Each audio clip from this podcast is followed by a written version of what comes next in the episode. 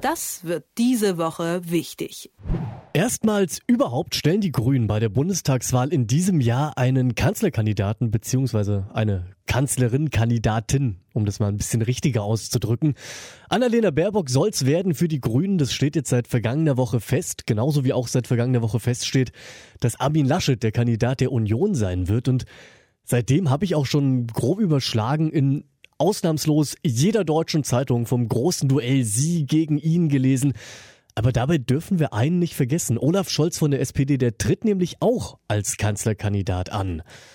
Warum eigentlich? Bei Umfragewerten um die, ich glaube, 13 Prozent gerade. Das besprechen wir jetzt mit Herausgeber des Tagesspiegel, Stefan Kastorf. Schönen guten Morgen. Guten Morgen. Stefan, stellt die SPD mit Olaf Scholz einen Kanzlerkandidaten, weil Sie das eben einfach schon immer so gemacht haben, Sie, ne, die große SPD als Volkspartei. Machen die das aus Tradition raus oder glaubt da wirklich noch irgendwer dran, dass sie tatsächlich am Ende den Kanzler stellen könnten? Ja, also die Hoffnung stirbt zuletzt, sagt man ja. Und wollen wir nicht vom Sterben reden, aber natürlich ist es so, dass die große Sozialdemokratie ihren Stolz nicht verraten kann. Das wäre so, wenn sie sagte, wir brauchen keinen Kanzlerkandidaten mehr. Jedenfalls nach außen hin muss sie diese diesen Eindruck erwecken. Und äh, sagte, also bei 13 Prozent, 14 Prozent, 15 maximal im Moment jedenfalls, da brauchen wir das alles nicht. Also richtig ist, formal gibt es sowieso keinen Kanzlerkandidaten, das nennt man so, weil er die Liste anführt, aber formal ist es so, dass es immer nur einen Spitzenkandidaten gibt. Spitzenkandidat wird ein Kanzlerkandidat genannt. Also könnte sich die Sozialdemokratie elegant darauf zurückziehen, dass sie einen Spitzenkandidaten benannt hat, das ist Olaf Scholz.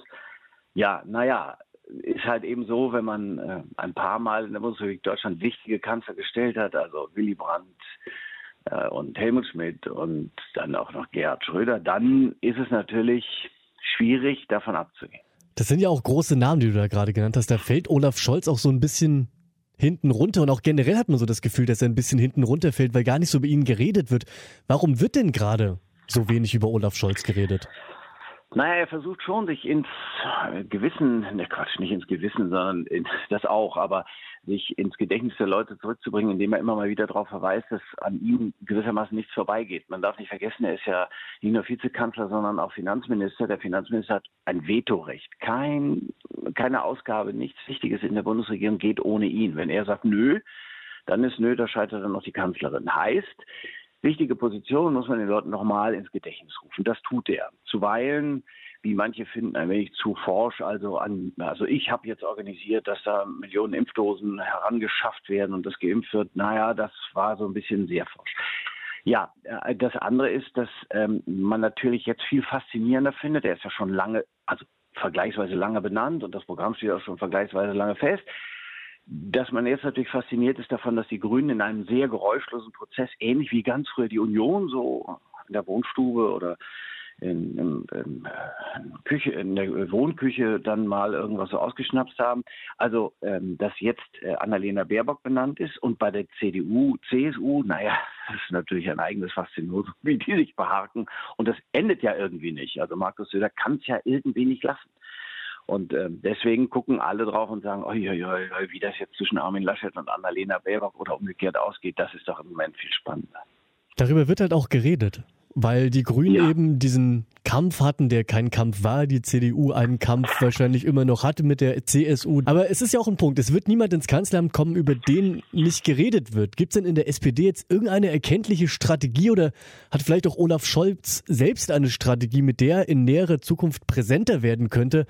Um eben mehr ins Gespräch zu kommen und die anderen da auch noch ein bisschen zu ärgern? Also sagen wir mal so, äh, erstmal ist Realismus wichtig. Die Partei muss ja laufen, die muss ja dran glauben. Das heißt, du darfst nicht, auf der einen Seite darfst du es nicht aufgeben, diesen Anspruch zu erheben. Auf der anderen Seite darfst du auch nicht zu laut werden. Ich erinnere mich an Willy Brandt. Willy Brandt hat mal bei einem Wahlkampf von Johannes Rau, als der die eigene Mehrheit anstrebte, also die absolute, anstrebte, gesagt, naja, 40 Prozent wären auch schon ein schönes Ergebnis. Abgesehen davon erinnert uns das an Zeiten, dass die SPD mal 40 Prozent hatte. Auf äh, die muss man lange, lange zurückschauen dann auf diese Zeit. Aber richtig ist, dass man realistisch bleiben muss. Die Leute glauben das doch im Moment nicht. Eine Partei, die 13, 14, 15, sagen wir mal nicht 15 Prozent hat, die äh, kommt nicht in die Gefahr, den Kanzler zu stellen. So Realismus plus Anspruch. Das heißt, Die müssen ein gutes Programm haben, die müssen sagen, wofür sie aus ihrer Sicht für den Wähler unverzichtbar sind und das muss deutlicher werden. Und dann müssen sie alle, alle, alle für die Sozialdemokratie laufen. Nun ist es so, dass an der Spitze der Partei zwei stehen, die nicht notwendigerweise immer das vertreten, was Olaf Scholz vertritt, der ein Pragmatiker ist, ein Pragmatissimo. Der war als Regierungschef in Hamburg sicherlich eine eigene Qualität. Nun ist aber Hamburg ein Stadtstaat, nicht die Bundesrepublik Deutschland. Und selbst wenn es knapp zwei Millionen Menschen sein würden, die man in diese Großregion rechnet, so ist das kein Vergleich zu 83 Millionen. Und er leitet seinen Anspruch daraus, die Bundesrepublik Deutschland führen zu können, aus seinen sicherlich vorhandenen Erfolgen in Hamburg ab. Das kann man sicherlich nochmal beleben und dann kann man sagen, in Hamburg kann man sehen, wie vorausschauende strategische Planung bestimmte Erfolge ermöglicht hat. Nur, wie gesagt, im Moment ist es so, dass äh, so viele Probleme auf dem Tisch liegen, dass die SPD gut beraten ist, bei ihrem ursprünglichen äh, Konzept zu bleiben. Sie arbeiten das ab, was ihnen aufgetragen ist, so gut sie können. Und das wird dann irgendwann, kann man hoffen, wenn man das geschickt an die Wählerinnen und Wähler vermittelt, wird dann fruchten. Die werden sagen, na ja, Mensch, die können das ja. Und wenn deutlich wird, das ist die zweite Aufgabe, wenn deutlich wird, dass die anderen programmatisch gar nicht so sattelfest sind, nicht so detailliert oder so genau wie die Sozialdemokraten, dann wird das vielleicht auch verfangen. Es ist eine Erkläraufgabe. Nur ist Politik sowieso von Anbeginn an eine Erkläraufgabe. Warum möchte jemand die Macht haben und warum sollst du mir jetzt folgen? Das erkläre ich dir. Dann arbeiten wir jetzt auch noch mal ein bisschen ab, bevor wir hoffen. Du hast die ganze Zeit so gesagt, die SPD muss realistisch bleiben und realistisch, wenn sie sich an der Regierung beteiligen wollen, ist halt eher nur die Rolle als Juniorpartner in der Koalition. Wäre es nicht für die SPD dann vielleicht auch einfach hilfreich, sich jetzt schon wirklich damit abzufinden und zu sagen, gut, wir nennen das jetzt auch gar nicht Kanzlerkandidat, sondern wir stehen wirklich eben einfach nur für unsere Werte als Partei ein und wenn eine Regierung mit rumkommt, ist super und wenn sie die Opposition geht, dann sind wir darauf auch vorbereitet. Um Gottes Willen. Wer, wenn nicht er, also Olaf Scholz muss von sich überzeugt sein, wenn er andere überzeugen. Ja, also man muss schon sagen, ich glaube, ich kann das und dann muss man erklären, warum.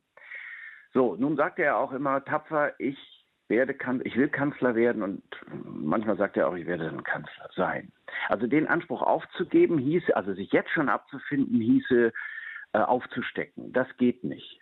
Aber man sollte es vielleicht nicht so oft sagen, weil die, man kann immer mal sagen, nach wie vor habe ich das habe ich den Plan und nach wie vor will ich das werden. Wir müssen dafür aber, aber so gut und so stark, also stark werden wie nur irgend möglich im Deutschen Bundestag, damit nachher an uns vorbei keine Mehrheit gebildet werden kann.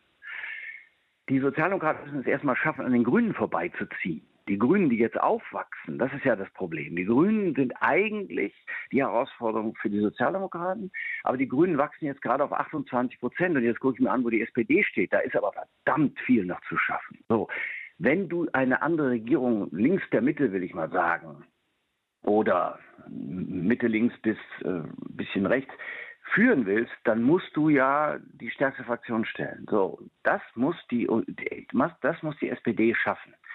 Nach Lage der Dinge ist es aber so, dass Annalena Baerbock mit den Grünen im Moment sehr weit nach, sehr weit vorne liegt. Nun haben wir noch sechs Monate ungefähr, sagen wir mal, Du musst dir die Monate einteilen, du musst dir einen Plan machen und du musst versuchen, das Programmatische, was die Sozialdemokraten auszeichnet, nach vorne zu bringen und immer wieder deutlich zu machen, dass die anderen nicht so weit sind. Da musst du tatsächlich Spiegelspricharbeit machen. Da müssen die Leute auch tatsächlich im Stoff sein. Also die, die Wahlkampf machen, Dafür brauchst du wirklich eine sehr gute Zentrale. Ich weiß nicht, ob die Sozialdemokraten so gut sind. Also du musst Synopsen machen und sagen, was haben die anderen im Programm, was haben wir im Programm? Wie können wir deutlich machen, dass unseres besser ist?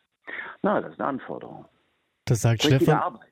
Jetzt wollte ich schon abmoderieren und da bist du mir nochmal ins Wort gefallen. Das sagt Stefan Kastorf, der Herausgeber des Tagesspiegel, über die Rolle der SPD gerade und vor allem von Olaf Scholz als Kanzlerkandidat. Stefan, ich danke dir.